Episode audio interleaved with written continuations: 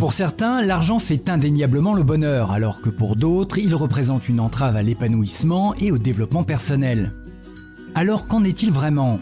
Que nous dit la science et existe-t-il ou non une relation de cause à effet entre richesse et bien-être? En 2009, une équipe de scientifiques américains a mené une étude auprès d'un échantillon représentatif de 429 adultes. Ces derniers devaient fournir des informations sur leur salaire et leur niveau de satisfaction dans la vie.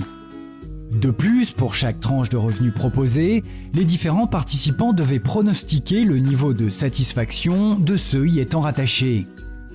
Les résultats obtenus permettent de faire plusieurs constats intéressants. Tout d'abord, l'argent semble effectivement contribuer au bonheur, mais de façon très limitée. Sur une échelle de satisfaction de 0 à 10, seulement un point et demi sépare les plus modestes des plus aisés. De plus, au-delà d'un certain seuil de richesse, se situant aux alentours de 160 000 dollars par an, la courbe d'évolution du bonheur se stabilise. Enfin, on peut voir que si les participants ont été en mesure d'évaluer correctement le niveau de satisfaction des plus riches, ils ont en revanche très largement sous-estimé le contentement des moins fortunés. Alors comment se situent les Français dans tout ça? En 2003, les chercheurs de l'INSEE ont étudié l'évolution du bonheur et des salaires chez 20 000 personnes sur 25 ans. Leurs travaux indiquent qu'entre 1975 et 2000, le pourcentage de Français se déclarant satisfaits de leur vie n'a pas vraiment évolué, se maintenant aux alentours de 75%. Pourtant, sur la même période, le salaire moyen brut a explosé, passant de 14 500 euros à 24 000 euros par an. Là encore, force est de constater que l'argent semble avoir un impact faible sur le bonheur de la population. Pour les scientifiques, cela peut s'expliquer par le fait que la quête d'argent peut s'avérer très stressante et se faire au détriment de la vie sociale et des loisirs, deux vecteurs de bonheur bien connus. De plus, l'accroissement de la richesse serait à l'origine de profondes altérations en matière de comparaison sociale.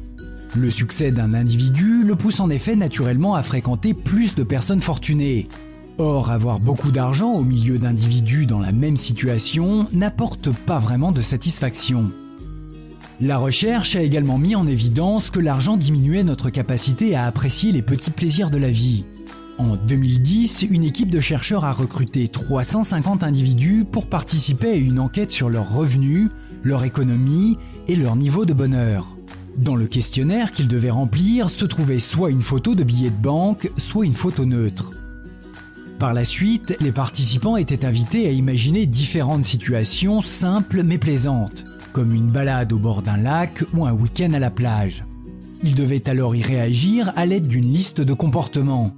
Certains suggéraient une prolongation du plaisir, alors que d'autres proposaient plutôt des raisons d'y mettre un terme.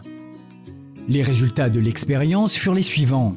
Les participants gagnant le plus d'argent étaient également ceux qui accordaient le moins d'importance à la prolongation d'un plaisir simple.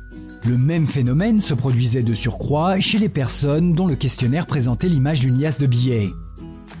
Outre le fait que l'argent ne contribue que faiblement au bonheur, il semblerait donc que sa simple évocation suffise à réduire notre capacité à savourer le quotidien.